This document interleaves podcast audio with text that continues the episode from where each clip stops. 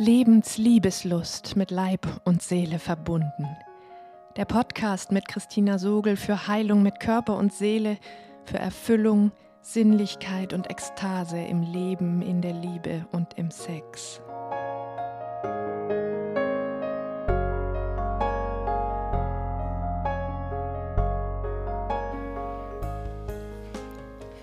Hallo, du atmendes Wesen. In dieser Podcast-Folge spreche ich mit Martin Braun, der sein Herz der Arbeit mit Männern verschrieben hat und der mich mit seinem Tiefgang und Ansätzen, die für mich neu sind, teilweise schwer beeindruckt hat. Deshalb freue ich mich sehr, dass er sich Zeit genommen hat, mit mir zu sprechen so dass du ihn auch kennenlernen kannst. In unserem Gespräch erfährst du etwas über das Merkmal der Hochsensitivität bei Männern, die im Vergleich zu Frauen kulturell, gesellschaftlich natürlich sehr viel mehr abgewertet ist, entsprechend des patriarchalen Männerbilds. Du erfährst was über die Verschleierungen dieser Begabung zum Zweck der Zugehörigkeit und über Beziehungsdynamiken von sensitiven Männern in Beziehungen. Lass dich überraschen, lass dich ein, egal ob du ein Mann bist oder eine Frau. Und auch jetzt und hier lade ich dich ein, das besonders gerne an einem gemütlichen und ungestörten Platz zu machen, die Augen zu schließen und tief durch den leicht geöffneten Mund zu atmen, damit du die Resonanz deines Körpers auf unseren Dialog wahrnehmen kannst. Denn diese Resonanz ist deine Spur dazu, was unsere Worte mit dir zu tun haben. Ich wünsche dir ganz viel Freude und tiefe Erfühlnisse beim Hören. Hallo, lieber Martin. Ich begrüße dich und freue mich total, dass wir jetzt wirklich die Chance haben und dass du bereit bist, mit mir in ein Gespräch zu gehen. Also nicht in ein klassisches Interview, sondern dass wir beide uns hier in diesem Raum unterhalten wollen über Männer, in erster Linie, weil das dein Herzensbereich ist und auch mein Herzensbereich. Männer liegen mir sehr, sehr am Herzen und ähm, auch die Verbindung zwischen Männern und Frauen. Und ich glaube, da kann ich wirklich auch noch viel von dir lernen und freue mich sehr, dass du da bereit bist, mit mir ins Gespräch zu gehen. Gerade auch über die Emotionalität von Männern. Und ich würde dich einfach mal bitten, jetzt zu Anfang ein bisschen von dir zu erzählen, wer du bist, was du machst, was so deine liebsten Felder sind oder die dir am meisten am Herzen liegen. Ja? Okay. Ja, ich freue mich auch. Christina, das ist richtig schön, hier diese Gelegenheit zu haben. Bin gespannt auf unseren Austausch mhm. und kann mir vorstellen, dass das ja, dass, dass das fruchtbar ist. Mhm. Mein, meine zentralen Felder. Hm. Ich arbeite mit Männern, gezielt und ausschließlich, weil ich einen großen Mangel wahrnehme an Anlaufstellen für Männer, die in neue innere Bereiche vorstoßen wollen. Also im im ganzen therapeutischen Bereich siehst du überwiegend Frauen. In der ganzen Persönlichkeitsentwicklungsszene, sofern sie nicht rein businessorientiert ist, tummeln sich hauptsächlich Frauen. Das heißt, es ist da eine, eine große Einseitigkeit wahrzunehmen und entsprechend sind die Gesprächspartner, die männlichen, dünn gesät. Und äh, das war mein Grund, mich da wirklich völlig der Männerarbeit zu verschreiben weil ich Mann bin. Das heißt, ich kann es von innen verstehen, Wenn mir ein Mann Dinge anreißt mit Worten, habe ich leichter ein Innenbild, als eine Frau das haben kann, die das immer aus ihrem weiblichen Selbstverständnis raus vielleicht empathisch verstehen kann, was der Mann sagt, aber nicht, weil eine innere kenne ich auch Resonanz da ist. Also in vielen Bereichen. Oder wenn, dann eben in der weiblichen Färbung. Und ähm, ich kenne die, ich kenne als Erleben zum Beispiel den Druck, den, den die patriarchale Matrix auf Männer ausübt. Ich kenne nicht den Druck, den dieselbe Matrix auf Frauen ausübt. Den kenne ich empathisch vielleicht, den kann ich intellektuell nachvollziehen, aber ich kann es nicht als, ja, weiß ich aus eigenem Erleben. Also in, in dem Maß komme ich da nicht hin. Aus dem Grund Männerarbeit. Und aus dieser Frage, die mir dieser Grönemeyer-Song irgendwie formuliert hat, als ich pubertierend war, wann ist denn Mann ein Mann? Mittlerweile weiß ich, was für ein Unding diese Frage ist und wie weit sie selbst, selbst da drin sich diese Matrix äußert. Männlichkeit muss permanent bewiesen werden. Niemand würde auf die Idee kommen zu fragen, wann ist denn eine Frau eine Frau? Also vielleicht, ob sie schön ist oder wann ist sie schön, das ist eine Frage oder sonst wie. Mhm. Oder weiblich oder wie auch immer. Aber wie sehr ist sie weiblich? Das sind eher graduelle Fragen. Das ist nicht das Grundsätzliche, ob sie denn eine Frau ist. Und beim Mann ist immer dieses Beweisen müssen der Männlichkeit, ist Teil des Feldes, in dem wir aufwachsen. Ähm, den Druck kenne ich von innen. Das heißt, wenn ein Mann mir irgendwas in dem Feld erzählt, habe ich sofort Resonanz und kann aus der raus antworten. Ich bin dann über die Jahre drauf gekommen, dass ich mich schon immer fremd fühle, immer anders fühle und bin dem nachgegangen, was ist denn meine Andersartigkeit? Und ähm, jetzt ist bei mir, glaube ich, gerade auf der Straße fährt was vorbei. Lass mal kurz vorbei. Und bin dann irgendwann auf das Feld der, ja, über ein Buch hochbegabt und hochsensibel hieß das, glaube ich. Da war so eine Verknüpfung da. Und ich habe mich dann mit Hochbegabung auseinandergesetzt und festgestellt, okay, mein Hirn, mein Prozessor ist komplexer und schneller als der der meisten Menschen. Ähm, und das hat Implikationen im Leben, im, ähm, wo finde ich Menschen, mit denen ich in Resonanz gehen kann, ähm, wo ich einfach reden kann, wie mir der Schnabel gewachsen ist. Und die können einfach mit und haben kein Problem damit, wenn ich scheinbar in Themen springe, weil für mich auf einer anderen Ebene, die alle miteinander verknüpft sind, sondern das Gegenüber kriegt diese andere Ebene, die läuft bei ihm quasi auch parallel. Der kann also alle Einzelaspekte, die ich da antipp, äh, sofort zuordnen. So wie, okay, also in dem Feld gemerkt, gut, da, da bin ich, ich zu einer selteneren Ausgabe Mensch. Die ist nicht wertvoller und nicht weniger wertvoll als irgendeine andere, sondern sie ist einfach seltener. Das ist eine, eine äußere Beschreibung dazu, die mir aber aufschlüsselt, wenn ich ähm, in Gruppen schwerer jemand finde, wo ich das Gefühl habe von Ähnlichkeit, also entsprechend auch Zugehörigkeit. Ja. Mhm. Und ich kenne dieses, äh, in meinem Hirn gehen irgendwelche Dinge ab, ich möchte es irgendwem erzählen und ich muss es runter übersetzen. Ähm, und muss, habe sehr gelernt, dann einfache Formulierungen, einfache Bilder zu suchen für das, was in meinem Bewusstsein ist, ähm, damit es vermittelbar wird, damit ich drüber kommunizieren kann. Mhm. Und da hat mir eben die Auseinandersetzung mit, mit Hochbegabung und mit den Implikationen, die da drin sind, an auch zurückgewiesen werden von klein auf, das kannst du noch gar nicht wissen, das, du bist noch viel zu klein, solche Dinge oder auch ähm, wahrnehmen, hier stimmt irgendwas nicht, aber sie tun alle so. Die Großen, also die als Kind die Götter, mhm. die spielen hier einen Film, so das Märchen vom äh, des Kaisers neue Kleider. Mhm. Und da dieses Kind, das im Bewusstsein hat, der ist doch nackt. aber ich darf es nicht sagen, weil sonst kriege ich eins drauf. Mhm. Solche Gefühlslagen kenne ich ähm, und, und diese Befremdung ähm, nicht gespiegelt zu werden in meiner Wahrnehmung und zu merken, es stimmt nicht, aber es gibt niemanden, der mir das gerade raus sagt, von den in Anführungszeichen Großen. Mhm. Also den Mächtigen, nach denen ich mich errichte und die mich eigentlich im Idealfall gut leiten sollten. Spiegeln und gut leiten. Als ja, eben Idealbild vielleicht von, von den großen Menschen, mit denen wir umgeben sind, wenn wir Kinder sind.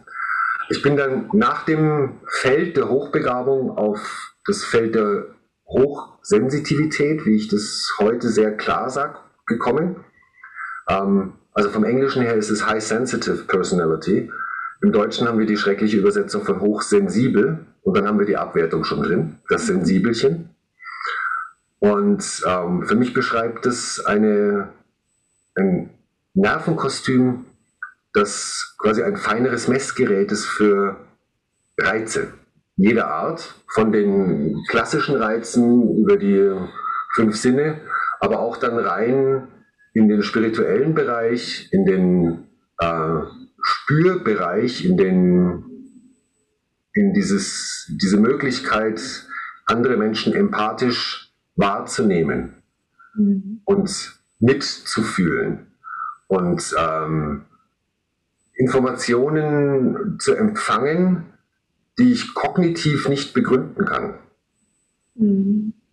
Und auch Lösungen für Aufgabenstellungen, ähm, ja, also ich, ich habe eine Fragestellung, ich habe eine Antwort und hinterher stricke ich mir eine logische Kette, weil das macht mein Hirn automatisch, da muss ich nichts tun dazu, ähm, mit der ich das dann begründen kann, sodass das Gegenüber äh, sagt, ah ja, okay, kann ich nachvollziehen, stimmt, ja.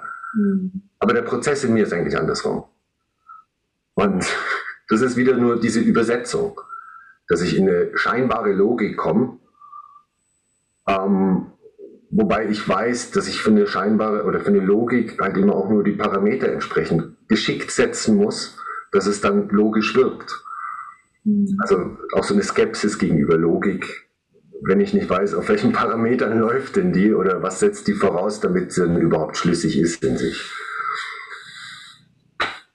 Und das sind die Männer auch, die ich suche oder die für mich passen, die in dem Feld suchen, weil ich da einfach weit reingegangen bin. Da kann ich hilfreich sein. Mhm.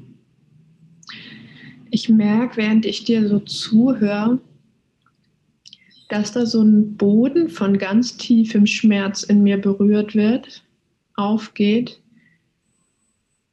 weil den ich irgendwie ahnen kann gerade, wenn Männer, die ich in meinen Erfahrungen ein ganzes Stück unter der Oberfläche eigentlich alle als sehr, sehr feinfühlig und sensibel erlebe, wenn die in diese Welt kommen und damit so viel Gegenwind ausgesetzt sind, um nicht zu sagen Abwertung, und vor mir sind so ganz viele Beispiele aufmarschiert, als ich dir zuhörte. Ich sag mal von Suchtthematiken oder von ja, Scham, die dann das bis ins, in die allertiefsten Schichten irgendwie wegschiebt. Das mag ich gerade einfach so mit dir teilen, diesen Schmerz, den ich da spüre. Und das ist eine Facette von Schmerz, die ich vorher noch gar nicht so sehr wahrgenommen habe bei Männern. Also ich habe andere Facetten von Schmerz ganz viel wahrgenommen. Und mir sind auch diese Situationen oder viele Erfahrungen von der Sorte aufgetaucht, wo ich Männern mit Frauen erlebe oder dieses kollektive Thema, wie sehr wir gelernt haben, also wir Frauen, euch Männer auf dieser emotionalen Ebene zu kastrieren und euch Männer euch irgendwie im Prozess oder in dieser ewigen Wechselwirkung damit zu identifizieren, dass ihr irgendwie fühlbehindert seid. Ich sage jetzt mal so. Und ich sehe einfach diese Tragik da drin, wie sehr Männer selber erleben, ich bin wie blöd an der Stelle, wo ich fühlen könnte. Und ich brauche das, dass die Frau mir sagt, was ich eigentlich fühle. Und dann ist es aber ja nicht meins. Dann ist es ja wieder das, was von der Frau kommt. Und dann muss ich dagegen kämpfen und, und, und. Ja, irgendwie mag ich gerade einfach diesen Schmerz mit dir teilen. Vielleicht kannst du da auch was dazu sagen. Also, ob das was in dir berührt?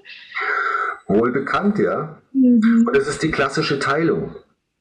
Der Mann regelt das Leben außen, die Frau regelt das Leben innen. Also wir werden beide kastriert mhm. in unserer Sozialisation.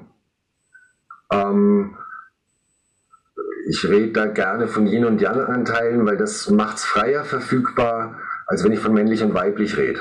Danke, ja, ja. und wenn wir uns verstehen als Menschen, als eine jeder einzigartige Mischung von Yin- und Yang-Anteilen, ähm, dann werden die Männer in der Sozialisation reduziert auf weitestgehend auf die Yang-Anteile. Durchsetzung nach außen, Fokus, Zielgerichtheit, Power, Licht, Feuer, so die ganze Ebene. Mhm.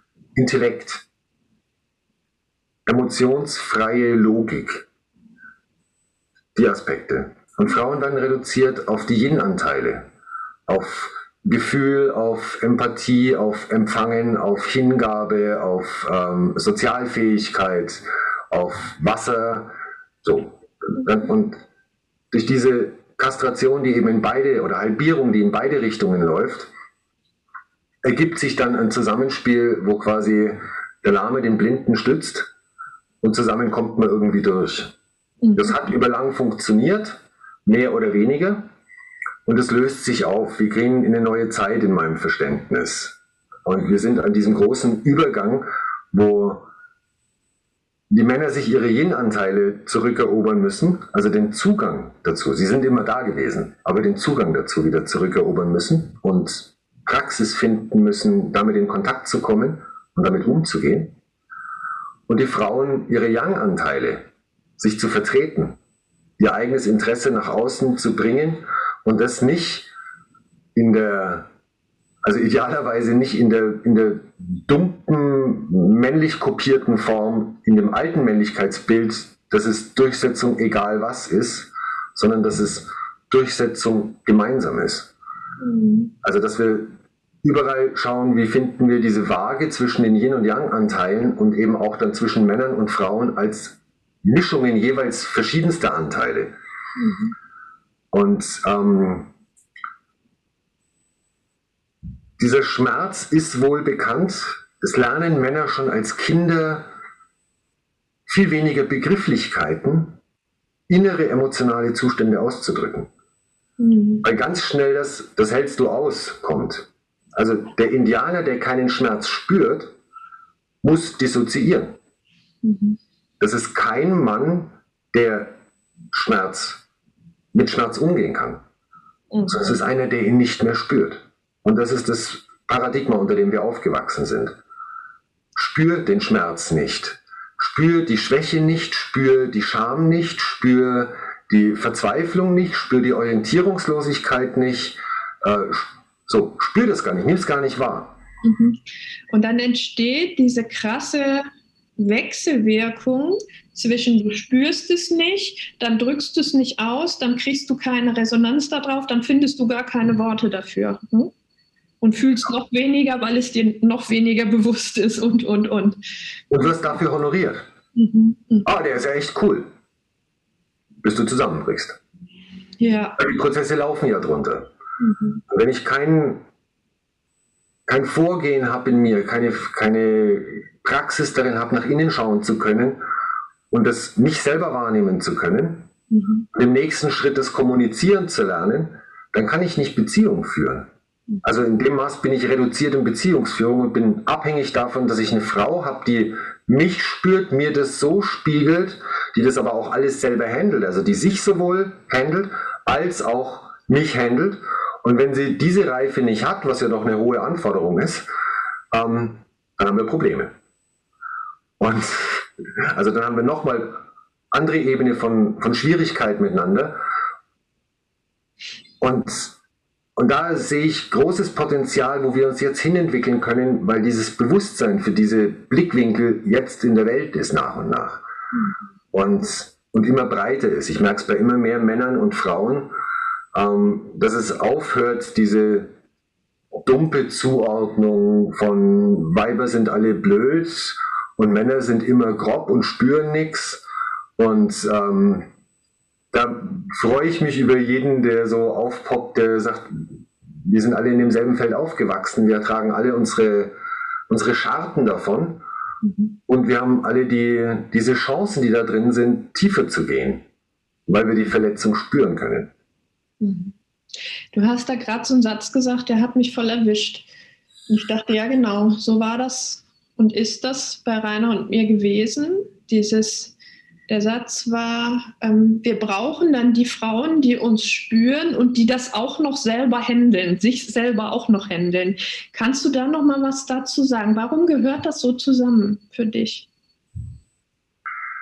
Wenn ich mich selbst nicht wahrnehmen kann, weil ich quasi gelernt habe, da eine Nebelbrille aufzuhaben, ein, ein Milchglas vor Augen zu haben, ja. dann merke ich, dahinter ist irgendwas, Dings, äh, aber ich habe keinen Zugriff. Dings, äh, okay. Wenn ich dann eine Frau habe, die quasi drumrum gucken kann, dann nimmt die mich wahr, spiegelt mich, sag mal, dir geht's doch eigentlich scheiße, das merke ich doch dann kann ich, dann zieht mir das ein bisschen die Schleier von den Augen vielleicht. Ist das so oder musst du dich dann erstmal wehren dagegen? Es gibt beide Varianten. Das kommt darauf an, wie, wie der Moment mit der Frau ist, je nachdem auch, wie das kommuniziert ist. Mhm. Also es gibt dieses, diesen Reflex des Nein, da ist nichts, weil es darf nicht sein, per se.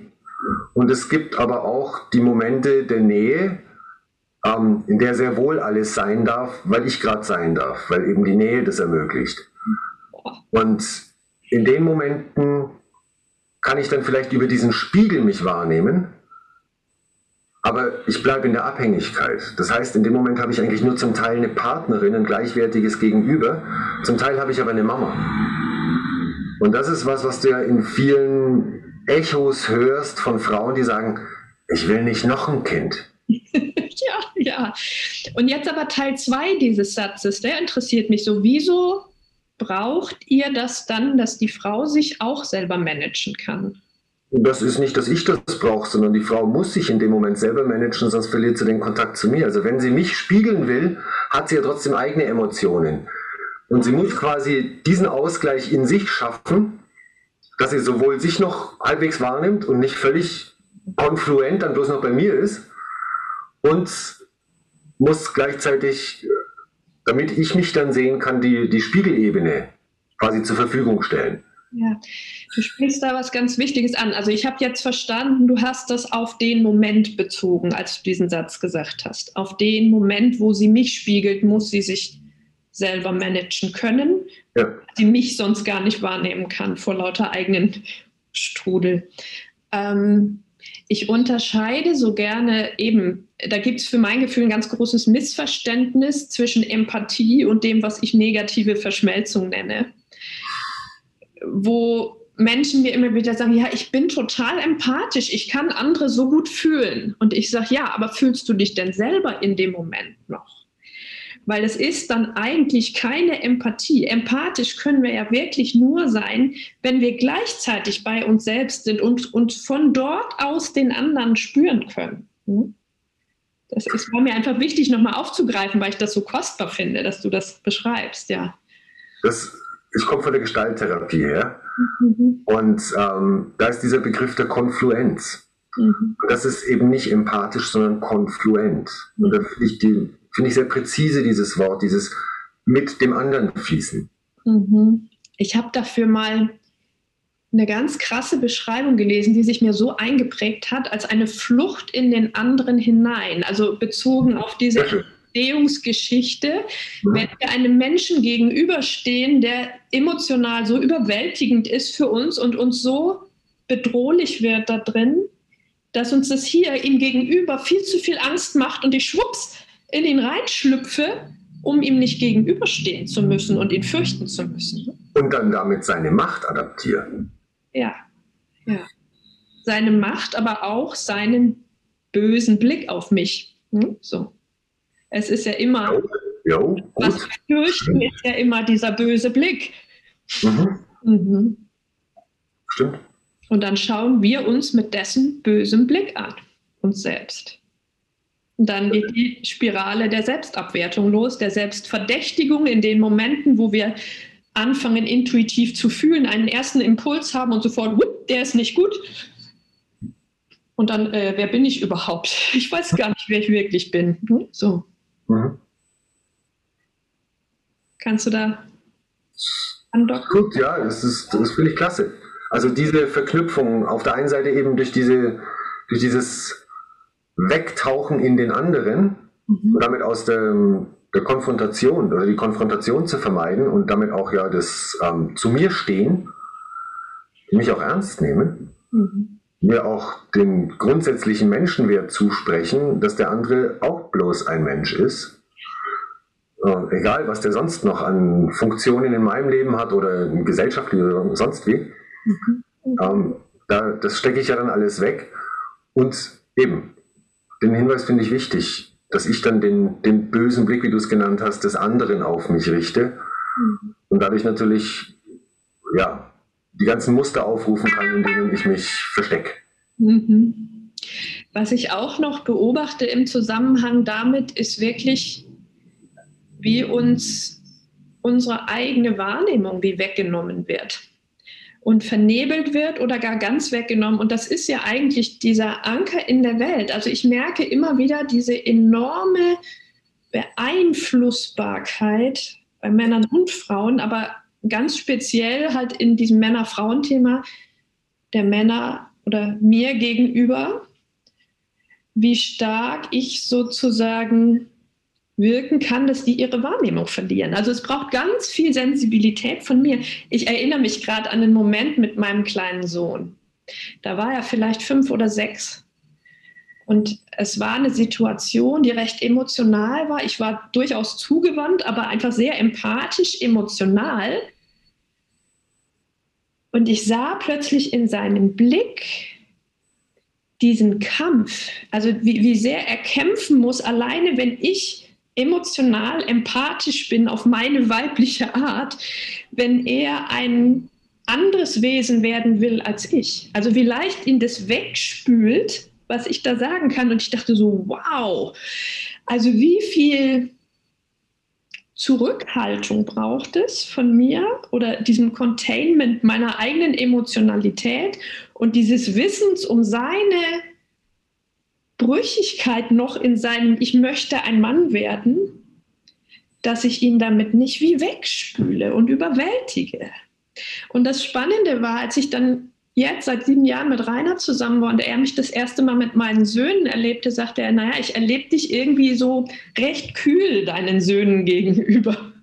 Und ich sagte, hm, also es mag ein Teil meiner Prägung sein, aber es ist wirklich auch dieses tiefe Anerkennen von, ich muss mich zurückhalten in meinem, was ich dir vielleicht gerne, hm, womit ich dich gerne einhüllen würde wo ich gemerkt habe, du musst so sehr dagegen kämpfen. Zumindest solange du noch nicht wirklich dein Standing als Mann hast, also irgendwie erwachsen bist oder so. Was klingt da an in dir, wenn du das hörst? Zwei Sachen sind mir gekommen. Das eine ist, ähm, wir haben als Jungs, wenn wir aufwachen, äh, aufwachsen, aufwachen passt auch, ja. ähm, wenig mh, hm, sinnvolles Rollenvorbild. Mhm. Also wo ganze, nachdem es einfach wenig vollständige Männer gibt, haben wir auch wenig Erfahrung mit vollständigen Männern und ähm, fehlen uns die Role Models. Das heißt, viel erleben, gerade in der Altersphase, wo so die, oh, ich bin ja nicht wie die Mama, ja, irgendwann um eineinhalb, zwei rum, entdeckt ein Kind sein Geschlecht, sowas. Ähm, ja, gut, ich bin von der anderen Seite wie der Papa, aber der Papa ist auf Arbeit. Ja, ja. Das heißt, und das bleibt ja die ersten zehn Jahre so, dass also die Hauptkontaktpersonen äh, sind Frauen. Durch den Kindergarten, durch die Grundschule durch. Danach, je nachdem, auf welchem äh, Schulzweig ich lande oder was für, wie halt mein Leben ist, aber eben überwiegend in dem Bereich Frauenkontakt und die wiederum sind alle geprägt in unserer Gesellschaft. Das heißt, die haben ihr Männerbild, was sie auf mich drauf projizieren. Ich habe aber kein, kein Rollenvorbild oder wenig Rollenvorbilder außer den Helden, die so fernsehmäßig, medienmäßig äh, vermittelt werden. Und da gibt es den Helden, den Retter und es gibt den Trottel. Es gibt eigentlich in Medien wenig sozial kompetente, vollständige, ähm, respektable, integere Männer, die ich irgendwie vorgeführt bekomme. Sondern so der Mainstream läuft eher dahin, dass Frauen auch noch alle klassisch männlichen Bereiche mit abdecken und die Männer sind die emotionalen Deppen. Ähm, und machen halt ihre Arbeit irgendwie, also sind als Nutztier, als Arbeitstiere gebrauchbar, aber ansonsten nicht so sinnvoll, nicht wertvoll. Und da ist dann schwierig irgendwie in eine, oder als Helden. Der Held, der sich opfert, der alles gibt, der alle rettet, äh, unter Einsatz seines Lebens immer. Mhm. Und da ist dann schwierig herauszufinden, okay, wie bin ich denn als Mann? Und dann ist die einfachste Reaktion zu sagen, alles was nicht Frau ist, ist Mann. Und das wiederum entspricht auch dem Feld. Also ähm, Gefühle, die mit schwach assoziiert werden, wenn die ein Junge zeigt, ist er weibisch. Ähm, in irgendeiner Variante. Also Abwertung. Da ist die Abwertung des Weiblichen, das ist, was in unserer Kultur mit drin ist, wird da laut zelebriert. Ähm, und das läuft ja dann unter Jungs, läuft unter Peers, ähm, so, na, du, du Schwächling. Mhm. Weichei, also das läuft ganz schnell auf Abwertung raus, wenn ich nicht Stärke demonstriere. Mhm. Und dann ist das der Kampf, den ich habe, wenn, was du jetzt beschrieben hast, mir die Mama in der mütterlichen Qualität gegenübertritt. Wie bleibe ich ich und kann mich gleichzeitig fallen lassen in dieses Gehaltenwerden vom Mütterlichen? dass es nicht dieses Gefressenwerden vom Mütterlichen ist. Mhm, mhm, mhm. Was natürlich auf Mutterseite eine hohe Reife erfordert. Mhm. Da selber die Grenze zu kriegen und nicht dem eigenen äh, Impuls nur zu folgen, so die total umschließende und nicht zu merken, in meinem Umschließen erdrücke ich. Mhm. Das ist ja auch auf der körperlichen Ebene ein Riesenthema. Also ich erlebe das, wenn ich in der Einzelarbeit mit Männern und Frauen arbeite, aber gerade mit Männern, wenn wir jetzt an der Stelle sind, dieses Thema, wie schwer es ist zu differenzieren, ist eine Berührung in ihrer Qualität, ist die auf mich abgestimmt oder nicht? Mhm. Das ist was, was so unterschwellig läuft und was aber genau die Ebene ist von Verschlingen. Also wenn mhm. ich höre, ja, meine Mutter hat mich oft in den Arm genommen und ich frage dann, ja, aber hat sie sich hat sie dich für sich oder für dich in den Arm genommen und hat es für dich in dem Moment gepasst, wie sie das gemacht hat? Und dann kommen wir nach und nach an ganz an aversive Empfindungen in Verbindung mit emotionaler Zuwendung. Ne, das finde ich so spannend, mhm. was da auch ist. Und ich wollte dich eben noch fragen, du sagtest, es gibt so wenige vollständige Männer als Vorbilder. Hast du denn welche? Kennst du welche? Außer dich jetzt. ich also, bin in meinem Prozess. Ich würde mich noch nicht als vollständig da bezeichnen, aber ich kenne ein paar wenige. Ja, ne? ich habe so ein paar ähm, Menschen, Männer erlebt, mhm. wo ich merke, die sind vollständiger als viele andere. Ja, würdest du. Wo ich merke, es geht. Mhm. Und, ähm, und das ist für mich hilfreich zu wissen. Mhm, mh. Und ich glaube, das ist so, äh, das ist was, was wir in unserer Kultur am Wiederentwi Wiederentwickeln sind. Mhm. Eine Kultur auch unter Männern. Mhm. Also die Arbeit, die ich mache, zielt darauf ab, mehr Männern die Türen aufzumachen zu ihrer eigenen Vollständigkeit. Mhm. Wir treffen uns einmal im Monat zum Beispiel einen Männerkreis ums Feuer hier bei Nürnberg, ähm, in dem wir vom Herzen sprechen. Mhm. Es gibt keine allgemeinen Themen, die uns ablenken von uns. Die lassen wir gezielt draußen und wenn wir da reinrutschen, dann ja, stoppe ich das auch, weil das nicht die Ausrichtung in dem Feld ist, wo wir einfach üben, uns zu zeigen, uns mit offenem Herzen zuzuhören, wenn sich der andere zeigt. Mhm. Und Männer treffen sich schon immer ums Feuer. Das ist so alt wie Menschheit. Wenn man Menschheit mit Feuer mit der, mit der Beherrschung des Feuers in Verbindung bringt. Seitdem sitzen Männer ums Feuer. Das heißt, wir können andocken an, an diese unendlich vielen Generationen hinter uns, mhm. die in ähnlichen Sphären waren, die, die das Feuer gesehen haben, die sich vom Feuer haben inspirieren lassen. Diese geistigen Räume gehen damit auf, dass wir dasselbe tun. Und, ähm, und das ist sehr fruchtbar, das ist sehr berührend mhm. und das ist sehr wirksam.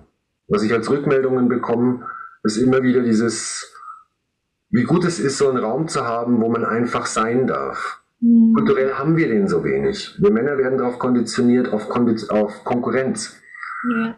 Nicht auf Kooperation. Das heißt, in Beziehung heißt es, viele Männer haben gar keinen Freund. Keinen, wo sie einfach sein dürfen.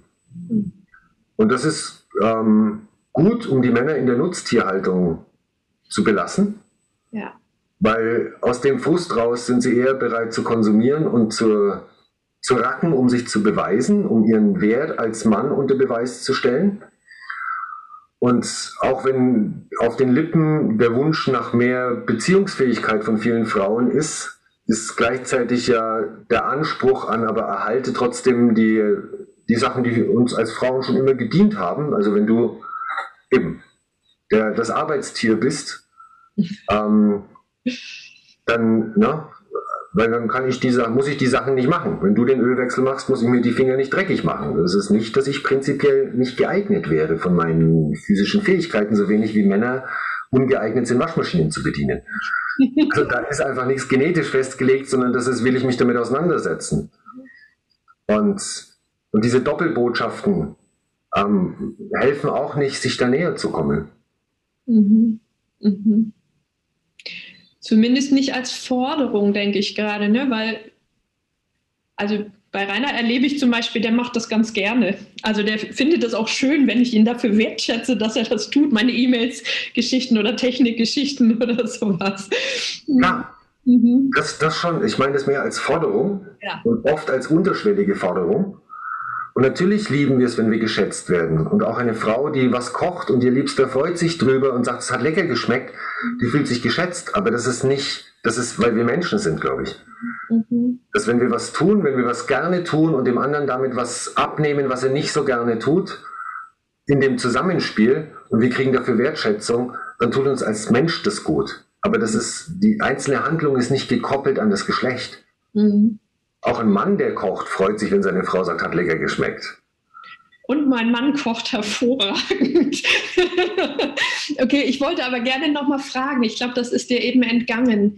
Äh, entweder weil du diese vollständigen Männer mehr in deinem internen Männerkreis hast oder kennst du Männer im öffentlichen Raum, von denen du Namen nennen kannst, die man sich mal äh, suchen kann, an die, die, die man mal anschauen kann. Also, weil ich finde das so wichtig, aus genau dem Grunde, den du sagst, die meisten sind so schlechte Rollenvorbilder und die Männer suchen.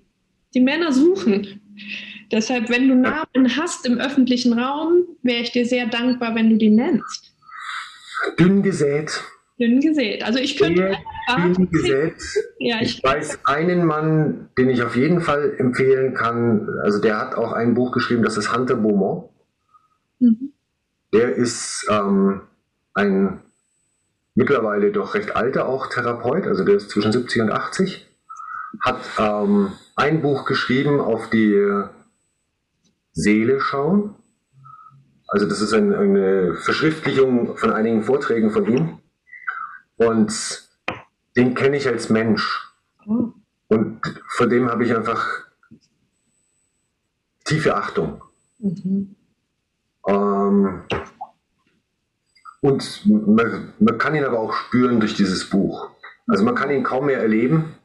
Er ist wenig nur noch offen, äh, öffentlich unterwegs.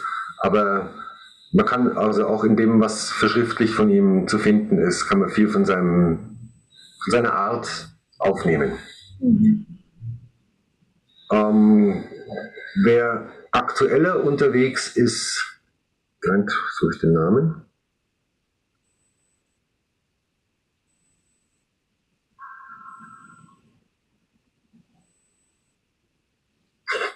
Blackout. Den Namen finde ich gar nicht, ich sage ihn dir nachher, wenn er kommt.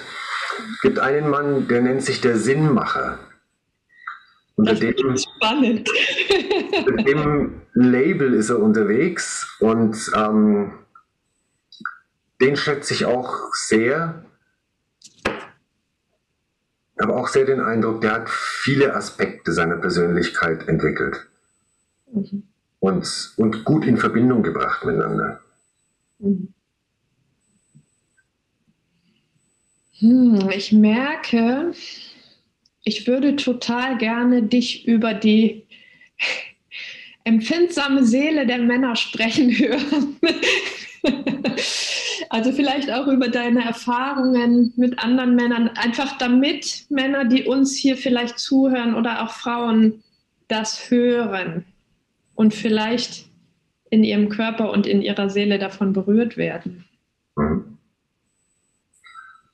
Ich glaube, wir sind als Menschen, Männer und Frauen, viel ähnlicher, als wir annehmen. Ja, ja, genau. in, in unseren Potenzialen. Und dann ist es mehr Mann oder mehr Frau. Mehr Yin, mehr Yang vielleicht. Und es gibt natürlich die, diese grundsätzlichen Geschichten. Ich, ich funktioniere seit dem dritten Monat nach der Zeugung irgendwie auf Testosteron. Das macht was.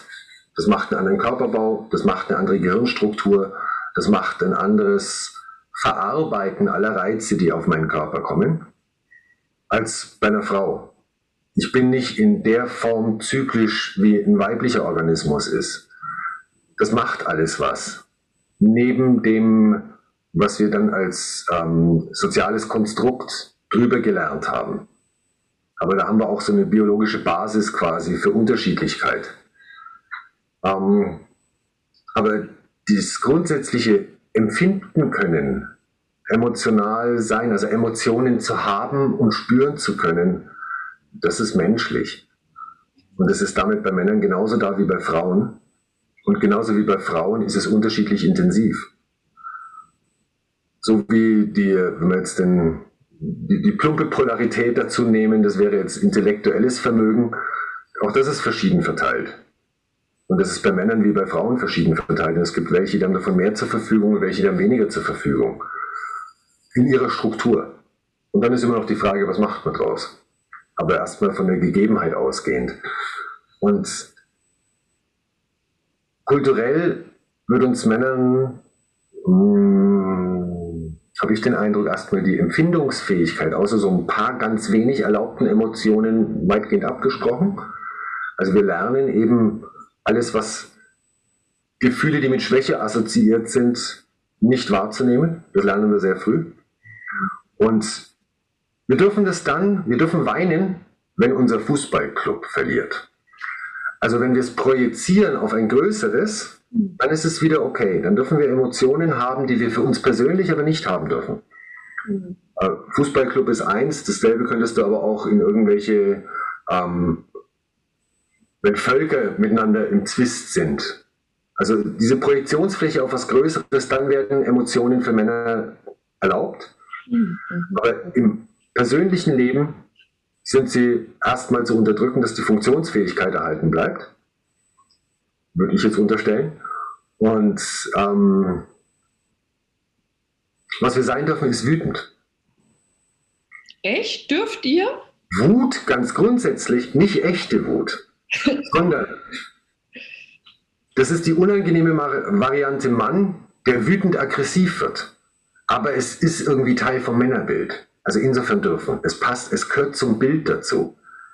Der Mann, der zusammenbricht, weil es ihm zu viel ist, der ist unmännlich.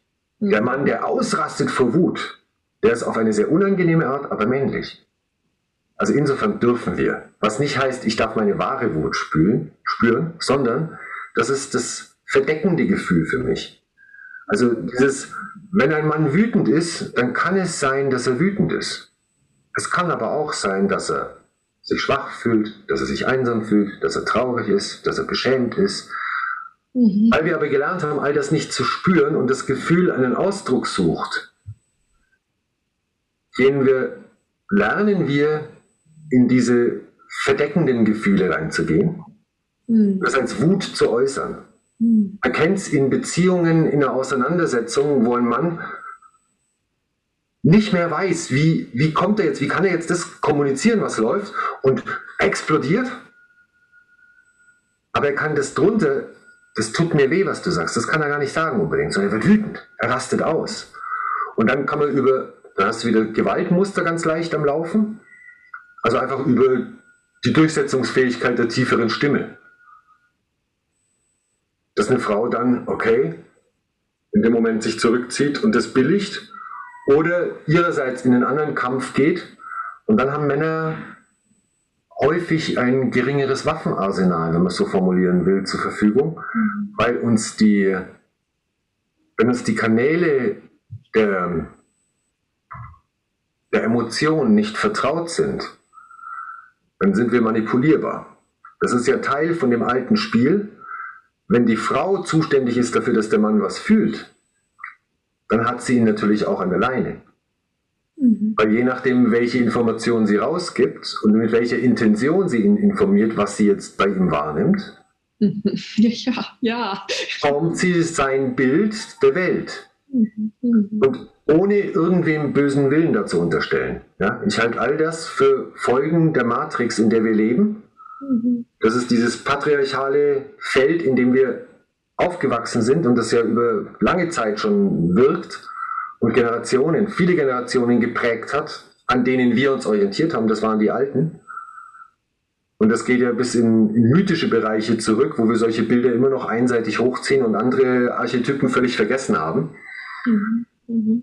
Ähm, also das ist, ist mir wichtig, dass das nicht eine Unterstellung an die Frauen ist, die Frau, sondern dass das für mich Dynamiken sind, die Folge des Feldes sind. Da bin ich total bei dir und ich habe gerade auch so an Szenen gedacht und habe gedacht, okay, was machen Männer, was macht Rainer in solchen Momenten? Dann kommt klar, also ist mein Verdacht jetzt oder meine Assoziation dazu, die gehen in Beschämung und Beschuldigung, wenn nicht in Gewalt. Ne? So. Also dieses von oben, ach, musst du jetzt wieder irgendwie Probleme machen, wo keine sind oder so, diese klassischen Männersprüche, die Frauen kastrieren, so wie wir Frauen Sprüche haben, die Männer kastrieren einfach. Ne? Und mir ist es auch total wichtig, das immer als gemeinsame Dynamiken zu verstehen und nicht Schuld zu verteilen. Überhaupt nicht. Ja. Ja. Aber mir ist es so ein großes Anliegen, wirklich auch die, ich sag mal, die Täterinnenseite der Frauen zu benennen und die Schmerzen der Männer. Denn ich werde das nie vergessen, wie ich einem, einem tagten Analytiker-Kollegen von mir einfach von meiner jetzigen neuen Arbeit erzählt habe und er fragte nach und sagte, ja, was meinst du denn mit Schmerz der Männer? Und dann habe ich das beschrieben und dann hat dieser alte, eingesessene Analytiker-Therapeut hatte plötzlich Tränen in den Augen und sagte, das hat noch nie eine Frau zu mir gesagt. Ja. Ja. Das ist die Normalerfahrung der Männer. Genau. Nicht wirklich wahrgenommen zu werden von Frauen in einer respektvollen Art. Weil sie ja als Täter deklariert sind im Patriarchat, nicht? Das mag ein Ding dahinter, zu, dahinter sein. Weiß ich nicht, ob man es darauf reduzieren kann. Ähm, geht mal, ist aber für mein Erleben egal, was die Gründe sind, sondern ja. einfach dieses Erleben, ähm, dass es selten ist, von einer Frau in Respekt mit schwachen Emotionen gesehen zu werden. Ja. Das, da geht es dann weniger um den Täter als um dieses meine Männlichkeit beweisen müssen mhm. und deswegen keine schwachen Emotionen haben zu dürfen. Und im Austausch mit einer Frau am ehesten in einer Liebesbeziehung zu erleben, ich kann dich jetzt halten, mhm. weil du gerade Halt brauchst, aber ich degradiere dich damit nicht zum Jungen, zum Kind. Mhm. Mhm. Und das ist ein Reifegrad, den ich selten erlebt habe und von dem ich auch wenig Bericht höre, dass Frauen das gelingt, ähm, dann nicht in die Mama-Rolle zu gehen, sondern als Partnerin, also in Respekt vor dem anderen zu bleiben mhm. und nicht in dieser von oben nach unten Struktur, die Mutter-Sohn hat wo ja alle anderen Filme noch mit auftauchen an, an Impulsen, die wir halt als Kinder gekriegt haben. Und eben, was du vorhin gesagt hast, dieses Umarmen, war das für dich oder hat sie eigentlich was genommen? Es erinnert mich an so eine ganz wichtige Auseinandersetzung zwischen Rainer und mir, weil wir irgendwann entdeckt haben, diese Momente, wo Rainer sich schwach fühlt, sind welche, wo er oft nach Sex fragt. So. Und weil, weil es vielleicht da noch zu schambehaftet war, also wo er selber nicht merkte, es ist dieser kindliche Teil in ihm, der eigentlich in, einer, in einem Mangel von respektvoller weiblicher Begebung, Be Begegnung in seinem Leben vorher quasi gelernt hat, ich finde dann meinen Halt, indem, wenn ich Sex kriege, wenn ich dann immer, immer noch mich angenommen fühle auf dieser sexuellen Ebene, ähm, wo wir beide, als wir das erkannten, ich auch irgendwann sagte, ja, also ich fühle da total mit dir, aber Lust auf Sex habe ich in dem Moment eigentlich nicht. Und ich merkte, ich habe es aber eine ganze Zeit lang irgendwie so beantwortet und es war ein ganz wichtiger Moment für uns, uns einig zu werden da drin, nee, Kindersex wollen wir eigentlich nicht, fühlt sich falsch an. Hm? Aber das finde ich so ganz spannend, um zu sehen, was sind denn so die allgemein anerkannten Auswege, wenn, also wenn nicht trinken oder was weiß ich, die Klassiker Ablenkung, dass das eine ganz klassische Ablenkungsmethode ist. Ja. Das auf die Ebene zu bringen. Man hat den Vorteil für die Frauen, dem man nicht in Respekt in seinen schwachen, Anführungszeichen, Emotionen begegnen zu müssen. Ist das ein Vorteil? Ein scheinbarer. Natürlich in der Länge nicht, sondern erstmal, also es ist ja, ähm, es fordert ja auch was. Und die, in die Sexualität zu gehen, ist einfach, das ist ein bekanntes Feld. Dem anderen zu begegnen in Teilen, wo er sich selber neu entdeckt oder wo er mich konfrontiert mit Aspekten, die ich vielleicht gar nicht will. Und das, das Bild, der Mann soll stark sein, das ist ja in Frauen genauso geprägt. Das heißt, diese Grundhaltung von Erwartung, die muss nicht auf der bewussten Ebene sein, aber Frauen und Kinder zuerst. Mhm. Also im Zweifel sollen die Männer verrecken. Das macht jetzt aus einem übergeordneten ähm, Population Blick, macht das Sinn. Mhm. Die Reproduktionsfrequenz von Frauen ist einfach wesentlich geringer als von Männern. Das heißt, wenn wir die Männer verheizen, bleiben immer noch genug übrig, dass wir die nächste Generation mhm. äh, Menschen züchten können, ganz bös gesprochen.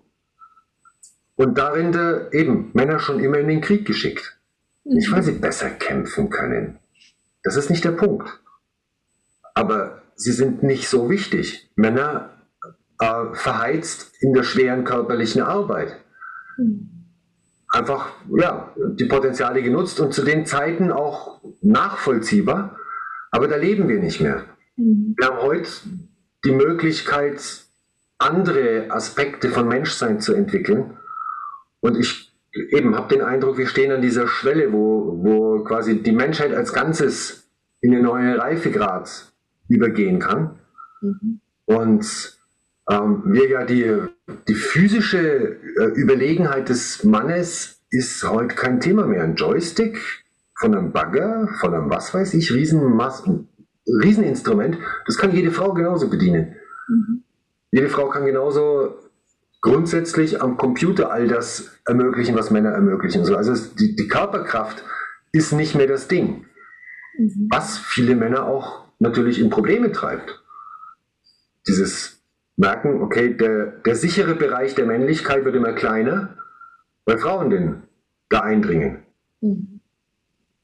Wo ist die Gegenbewegung? Weil die ist abgewertet. Also wenn ich mir meine Emotionalität zurückerober, dann ist es seltener, dass ich Männern wie Frauen begegne, die mich dafür aufrichtig schätzen. Mhm, mh. Während eine Frau, die reüssiert, Respekt von Frauen kriegt, in a way, in einem gewissen Maß, je nachdem. Sie darf nicht zu viel, ne? sonst kann man auch stutenweise spielen. Aber ähm, also sie darf nicht zu weit kommen, aber in einem gewissen Maß wird es honoriert, wenn eine Frau in männliche Bereiche vordringt. Mhm. Also ich bin gerade an der Stelle hängen geblieben, innerlich nicht hängen geblieben, aber ich bin da hingekommen zu diesem zumuten ist zutrauen. Also wenn du jetzt ansprichst, wenn wir eine neue Art Begegnung suchen, dann bedeutet das für uns in unserem Prozess, also Rainer und mich, davon rede ich jetzt, einander Dinge zuzumuten, die wir, mit denen wir uns vorher geschont haben. Und das heißt aber gleichzeitig auch innerlich dem anderen zuzutrauen, dass er das nehmen kann und dass er das gut nutzen kann. Und in dieser unterschwelligen Struktur von Mutter und Sohn, die du vorhin angesprochen hast, ist das echt ein innerer Schritt. Also ich hab, wir haben das wirklich viel damit geforscht und haben gemerkt, ja krass, das ist echt immer wieder ein Wagnis, wo dann auch diese latente Verachtung drin mitschwingt. Das kriegt der gar nicht hin, das kann der gar nicht. Ne? Und es ist so kostbar zu merken, mm, diesen schönen, das hatten wir jetzt gerade ganz kürzlich, an einer wichtigen Schwelle für Rainer, wo ich gemerkt habe, ja, ich habe da echt irgendwie auch seine eigenen Selbstzweifel mitgespielt und dann fiel mir dieser schöne Satz von Pippi Langstrumpf an ein, oh, das ist etwas, das, ist, das ich noch nie gemacht habe, dann bin ich ziemlich sicher, dass ich es schaffen werde. Und ich dachte, ja genau, warum soll es denn nicht so sein? Ja. Und dieses uns wirklich, also zu merken, dass das auch eine, etwas ist von nicht zutrauen, wenn wir quasi in den alten Rollen bleiben mhm. und damit gegenseitig klein machen, das finde ich einen ganz wichtigen Punkt. Mhm. Ja, an dem Satz finde ich sehr schön. Zumuten ist zutrauen oder bedingt zutrauen. Ja. Ach so, hast du verstanden? Ist heißt zutrauen? Also ich meinte zutrauen. Dem anderen ja, ja. zutrauen. Ah, gut, es sind beide Varianten drin. Das ist, es dem anderen zuzutrauen. Also Bedingung für, für echtes Zumuten ist, dass ich dem anderen zutraue, dass er damit umgehen kann. Ja, ja. Und natürlich ist auch die Ebene drin, ich muss dem anderen trauen. Also ich muss ja, ja. ihm trauen. Genau. Mich da auch zu öffnen, also mich auch da äh, verletzlich zu machen. Ja, und nicht nur verletzlich zu machen, sondern auch die echte Wut zu erlauben. Ne? Mhm ist ein ganz großes Thema bei uns gerade. Also einer mit seiner, mit einem potenziell gewalttätigen Vater damals, für den ist das ein Riesenthema. Und seit wir zusammen sind, erzähle ich ihm, äh, schenk mir deine Wut, ich will sie sehen, ich, ich schätze sie, musste durch eine, einen Zwischenraum durch, wo ich merkte, okay, da ist auch noch eine Angst vor Männern. Wieso habe ich die überhaupt? Brauche ich die überhaupt? Nein, brauche ich eigentlich nicht. So, äh, zumindest nicht, wenn ich mich auf meine eigene Kraft verlassen kann in meinem Nervensystem. Und dann ja, zu spüren, wie viel Überwindung, wie viel Angst Männer vor ihrer wirklichen Wut haben. Also kollektiv in diesem Thema, in dieser Angst, wenn ich wirklich loslasse, dann passiert irgendwas, was ich nicht mehr im Griff habe und das ist dann was Schlimmes.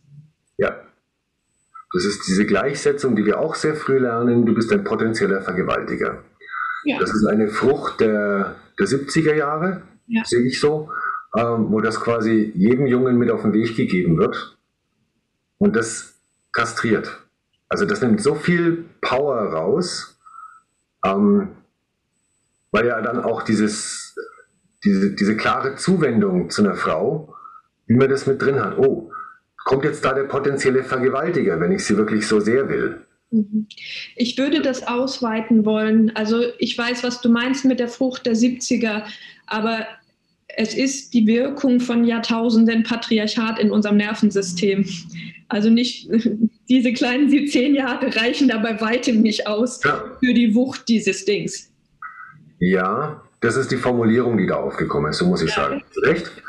Ähm, aber in diesem Potenziellen, also dadurch, dass es eine Formulierung hat und immer wieder auch so aufpoppt, mhm. also auch über Medien ja immer wieder reinkommt, ähm, kein Mensch würde über Frauen sagen, du bist eine potenzielle Kindsmörderin. Mhm. Mhm.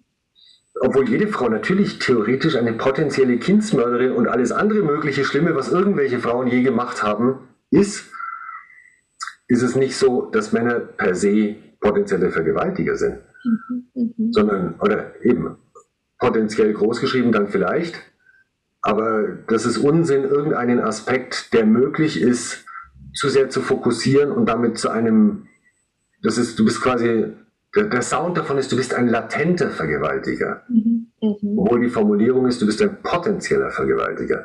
Und dieses, diese Selbstauseinandersetzung, sag mal, wie bin ich denn übergriffig? Also wo fängt Vergewaltigung an? Wo, wo geht die Übergriffigkeit los? Und ähm, das will ich nicht. Oder merke ich irgendwelche Verhaltensmuster, die ich dann als übergriffig selber merke, kann so verstanden werden? Oder ist vielleicht sogar so? Gehört aber natürlich auch die Gegenseite dazu, die das hinnimmt. Also die gelernt hat, die eigenen Grenzen nicht wahrzunehmen und zu kommunizieren. Aber das ist ja auch so ein Riesenfeld in Beziehungsdynamik, das in beide Richtungen geht. Ja. Zwischen körperlichem und emotionalem Übergriff in beide Richtungen. Ne? Bei diesem Vergewaltiger-Thema finde ich das so traurig, dass dadurch mit wie viel Schuld das Ding belegt ist, oh. oft genau ja diese Gegenbewegung geschieht, nämlich, aber ich bin ja nicht so. Und dann ein Ausblenden dieses Bewusstseins von, ich könnte es tatsächlich sein. Ne? Also ich könnte es tun. Ich erinnere mich an einen ganz krassen Moment mit Rainer in einer sehr besonderen Nacht, wo er plötzlich innehielt und sagte, oh, es ist gerade, als hätte jemand meinen Kopf in kaltes Wasser getaucht. Mir ist gerade bewusst geworden, ich hätte dich jetzt, ich könnte dich jetzt vergewaltigen. Und ich finde das so wichtig, dieses Moment, wenn wir bereit sind, das von diesem, dieser kollektiven Schuld zu befreien, wie erlösend es ist, sich bewusst werden zu können, ja, ich könnte es, weil ich dann genau die, all diese Momente erst merken kann, wo ich vielleicht tatsächlich übergriffig bin, die ich vorher ausblende, solange sie mit dem Thema Schuld belegt ist. Dann muss ich ein guter sein. Mhm. Mhm. Mhm.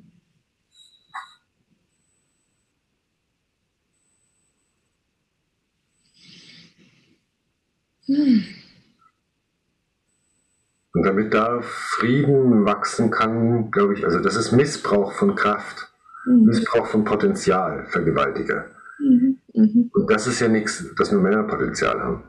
Überhaupt nicht, nein. Dieser, dieser Missbrauch hat sein Gegenstück im Missbrauch an Männern durch das Weibliche. Yes. So verallgemeinert gesprochen.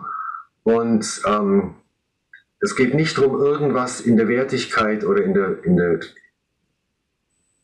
in dem Schlimmen, was es bewirkt, ab, äh, klein zu machen, also gegenzurechnen, mhm. sondern nur mir geht es darum, dieses Bewusstmachen, was innerhalb der, der Matrix an Fehlverhalten von Männern gegenüber Frauen stattgefunden hat, mit schlimmem Leid als Folgen für beide, erstmal für die Frauen, aber dann auf der seelischen Ebene mindestens immer auch für die Männer, hat ein Gegenstück.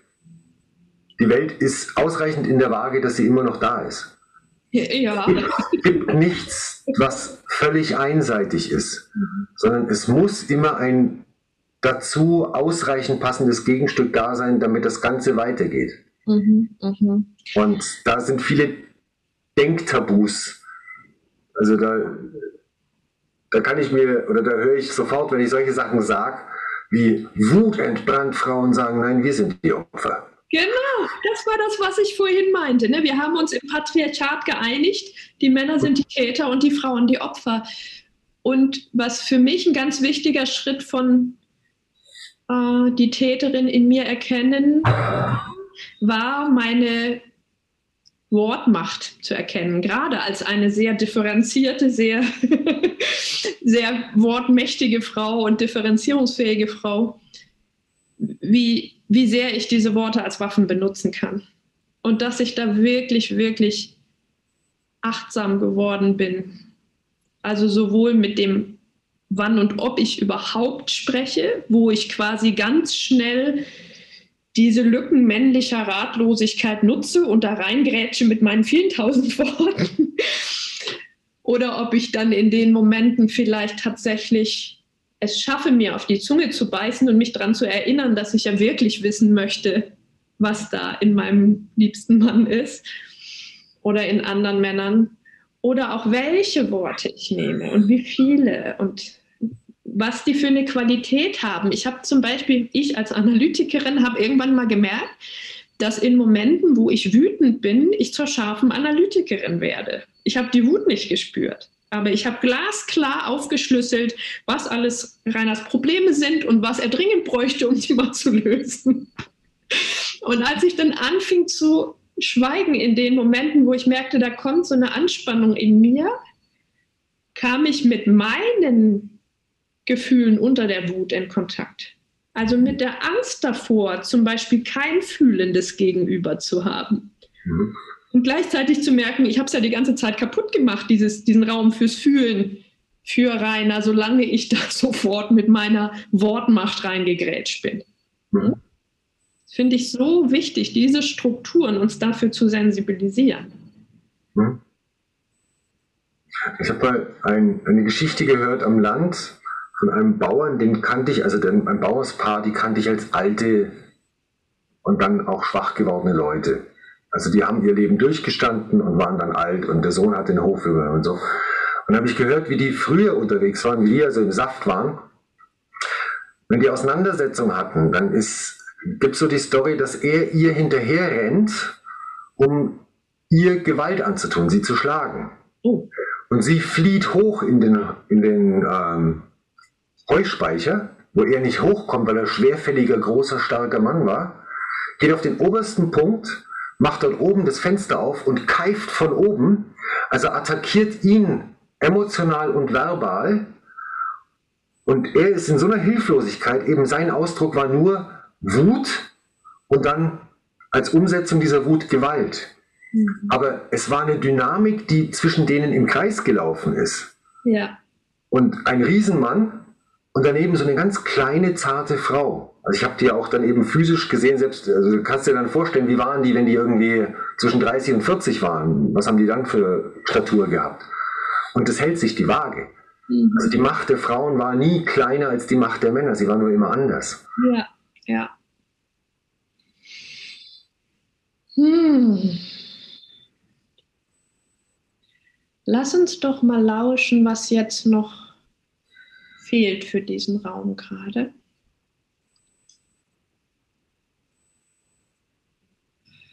Also das mache ich immer gerne, wenn ich merke, wir kommen oder auch im Vertrauensraum, wenn wir in so ein engagiertes, vehementes Gespräch kommen, wo es dann ja genau, ja genau und so, so wird, dass es so kostbar wird, uns dann wieder mit dem zu verbinden, was drunter ist und wo wir vielleicht gerade noch sind. Zumal ich weiß, du hast bis zwölf Zeit und ähm, wir ganz langsam dann auch mal das Ende vorbereiten können.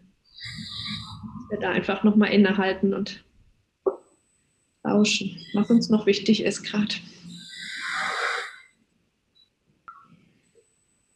Ich habe es vorhin angesprochen gehabt, ähm, die, die, mehrfach diesen, diesen Blick von mir, dass wir am Übergang in eine neue Zeit sind. Mhm. Und das würde ich gerne hier noch platzieren, dass mit diesem Fokus ähm, im Moment ein Online-Kongress in Vorbereitung ist, der den Titel hat Der Mann der neuen Zeit. Ich höre immer wieder irgendwelche Sachen von dem neuen Mann und denke mir, Quatsch.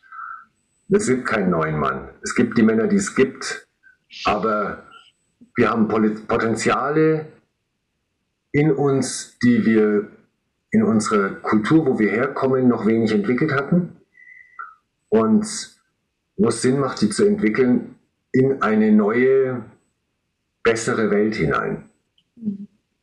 Und, ähm, und mit dem, deswegen die Formulierung der Mann der neuen Zeit.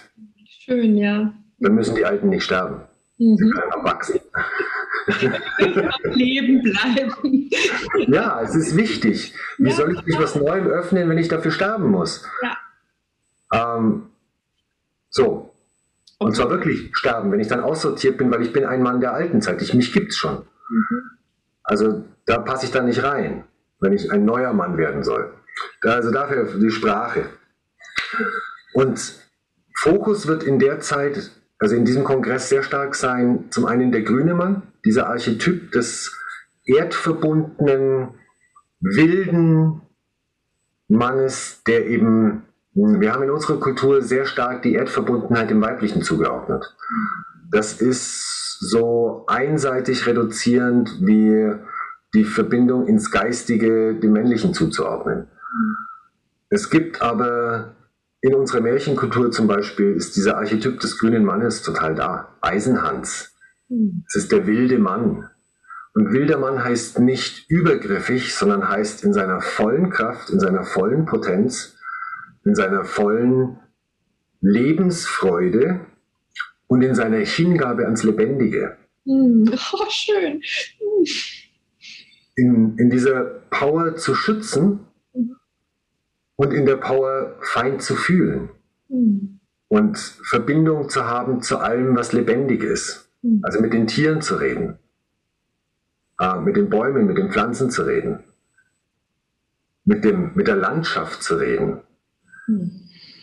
Und dieser Aspekt ist, ist einer der Archetypen für mich. Der ist in jedem mit da. Der ist so da, wie, wie ähm, ein weiblicher Archetyp die Sophia ist. Also diese Weisheit, die eben eine eher geistige Qualität dann ist, mhm. ähm, die eine weibliche Göttin ist. So, da das wieder vollständiger zu machen, den, den Pantheon der Bilder, in dem wir uns bewegen. Mhm. Ähm, das, das wird ein Schwerpunkt sein, der grüne Mann. Ein anderer Schwerpunkt wird sein, dieses ganze Feld Hochsensitivität, Hochbegabung und was sind für Implikationen drin. Ich halte die Menschen, die mit diesen selteneren Strukturen ausgestattet sind, für extrem wichtig für die Weiterentwicklung. Also es lässt sich äh, statistisch belegen, dass im richtigen Setting Menschen mit einer hochsensitiven Struktur und auch einer hochbegabten Struktur, ähm, dass die ein wesentlich höheres Innovationspotenzial haben. Es nutzt dem Ganzen, wenn wir diesen Teil der Menschheit unter möglichst Idealbedingungen agieren lassen. Mhm. Und da gibt es noch wenig Bewusstsein darüber, was sind denn die Idealbedingungen und in wie vielen Bereichen sind wir so normal wie alle anderen. Also wie findet man da ein, guten, gutes Mittelmaß oder eine, eine gute Austarierung, so muss man sagen, eine Austarierung zwischen den besonderen Begabungen und den ganz normalen Begabungen, die also viel breitere Resonanz auch finden, also wie vielleicht beim Musiker, der exzellente Fähigkeit hat oder Potenzial hat, Geige zu spielen, hm. der braucht einen super Geigenlehrer. Und ansonsten braucht er aber ganz normale gute Kumpels. ja. Also er braucht nicht, weil er, weil er diese besondere Begabung in, in einem Feld leben hat, äh, eine Isolation in allen Feldern. Mhm. Aber er braucht da eine adäquate Förderung und Forderung. Mhm. Und das haben wir in den Bereichen der Wahrnehmung, Hochsensitivität und in den Bereichen der der ähm, geistigen Begabungen oder geistigen Kapazitäten fehlt es noch viel. Mhm. Und damit vertun wir viel Potenzial. Ja, während du, während du das so sagst, ähm, wird mir bewusst, dass neben dieser, ich sag mal, kollektiven Forderung der Frau an den Mann, jetzt fühl doch endlich mal, dass da so eine Facette von Wertschätzung für Hochsensitivität oder überhaupt Sensitivität treten kann. Ne? Also das müssen wir auch erstmal wertschätzen, damit es sozusagen leichter wird für euch Männer. Damit es möglich wird. Ja, ja. Wir können, glaube ich, als Menschen nichts wirklich verkörpern, wenn wir nicht gespiegelt werden. Es reicht manchmal ein Mensch, der uns das spiegelt. Aber wir brauchen einmal von außen dieses Stimmt. Genau so ich kann dich wahrnehmen, wie du bist. In dem Moment habe ich die Bestätigung einmal, die kann ich mir merken. Ab da kann ich völlig auf der eigenen Spur laufen und diesen Aspekt von mir auch rausbringen, weil ich weiß, es stimmt. Es hat mir schon einer Ja gesagt. Mhm. Und die Erfahrung ist von vielen Männern, dass zwar die Forderung ist, sich emotional zu zeigen, aber bitte nicht zu viel. Und bitte emotional, aber gleichzeitig bleibt der Starke. Mhm, mh, mh. Und das sind so diese Subinformationen, die immer unten drunter mitkommen, die einfach Irritation auslösen. Wie kann ich weich werden, wenn ich gleichzeitig mich total halten muss? Mhm, mh. Oder ich Gefahr laufe, entwert, ent, entwürdigt zu werden, also reduziert auf kindliche Anteile, als wäre jede Form von Schwäche was, was mit meinem inneren Kind zu tun hat. Quatsch mit Soße, ich bin ein gestandener Mann und ich bin als solcher immer wieder schwach. Das ist nicht mein inneres Kind, was da schwach ist, sondern das ist der erwachsene Mann, der da schwach wird und der als solcher eben diesen respektierenden Gegenüber braucht. Mhm. Boah, das fand ich jetzt gerade echt nochmal wichtig.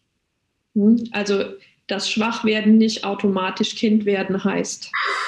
Mhm. Aber das ist eine Dynamik, die häufig läuft in, im Austausch zwischen Männern und Frauen, ja. dass Frau Mann dann zum Kind macht, mhm. weil sie mit dem schwachen Mann keinen inneren Umgang hat. Wäre jetzt meine Vermutung. Also weil sie da selber ein Problem damit hat zu sehen, oh, es ist mein Gegenüber und er bleibt mein Gegenüber in diesem Moment und er ist schwach.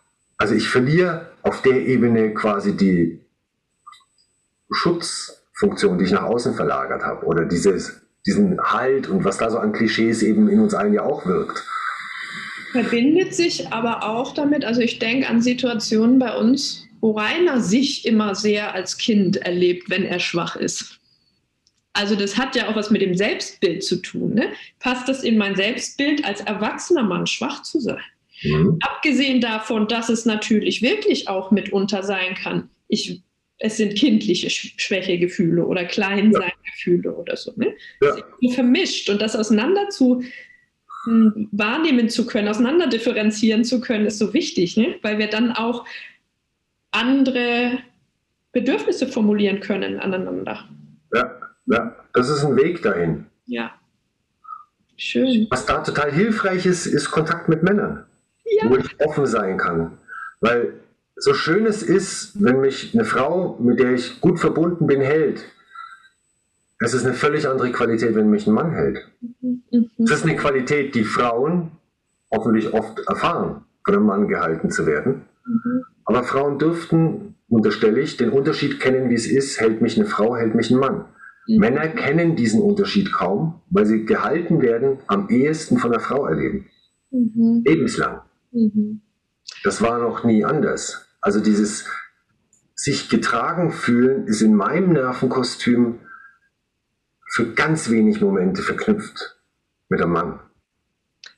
Oh ja, da mag ich gerade noch eine Situation teilen vom Sommercamp. Das war so schön. Das war der Moment, wo Rainer wirklich reingesprungen ist und ich ihn dafür gefeiert habe da war ein junger Mann, der irgendwie in der, im körperlichen, im, im Schütteln oder so sehr in Scham und Schmerz gekommen ist. Und erst hat ihn eine Frau gehalten, also eine andere Frau und ich.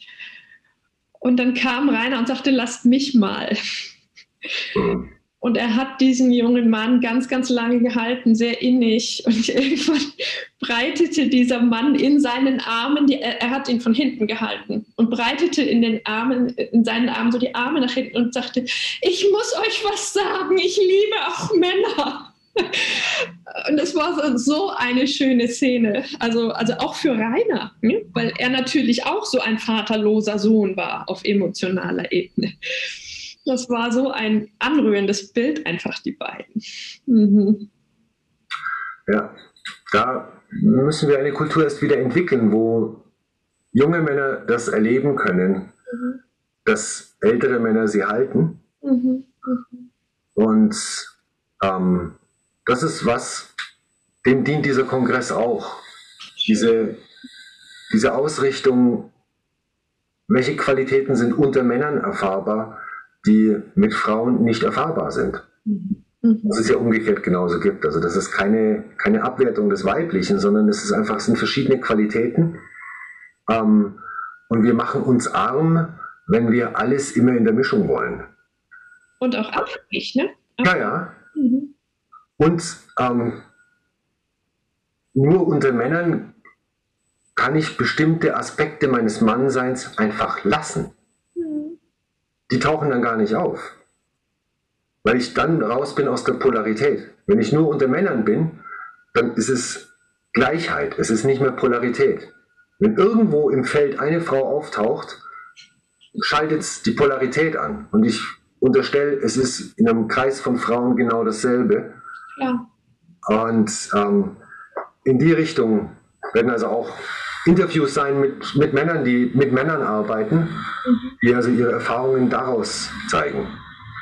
Und es werden Interviews dabei sein, und da freue ich mich auch sehr auf dich und Rainer, wo eben auch Frauen dabei sind, die ein, aus meiner Sicht einen, einen neuen Blick werfen auf, das, auf die Beziehung zwischen Männern und Frauen und auf die Potenziale und die, deren Thema, das ist eins der Themen mindestens ist, in die Richtung auch zu wirken, ähm, dass wir mehr entwickeln können von dem Frieden, der möglich ist zwischen den Geschlechtern und aus dem dauernden Kampf rausgehen. Mhm. Hast du den Eilert Bartels auf deiner Liste der potenziellen Männer? Der ist dabei. Oh, wunderbar. So, ich habe ihn noch nicht gefragt, aber er ist auf meiner Liste. Und ja. so wie ich ihn einschätze, macht er mit. Ja, wunderbar. Der ist für mich einer von diesen vollständigeren Männern. Ja, ja, weiß ich, was du meinst. Mhm. Ja, wunderbar. Fühlt sich rund an für mich, für dich auch? Ja. Wir werden auf jeden Fall dein, deine Webseite und äh, alles, was du möchtest, verlinken unter dem Podcast. Schön, danke. Ja, genau. In diesem Sinne, vielen, vielen Dank für die schöne Begegnung. Ich danke dir auch für diesen Raum. Das war ein schönes Gespräch. War mir eine Freude mit dir. Wow. Tschüss, lieber Martin. Christina.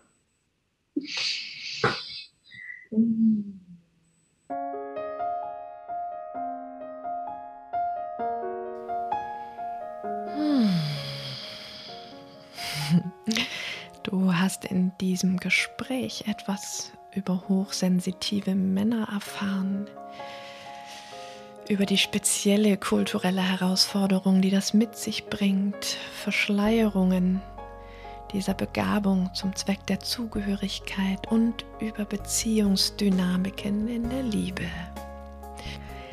Wenn dir die Podcast-Folge gefallen hat, kommentiere sie gern, abonniere meinen Podcast und tauch tiefer ein in die Dinge, die Martin tut.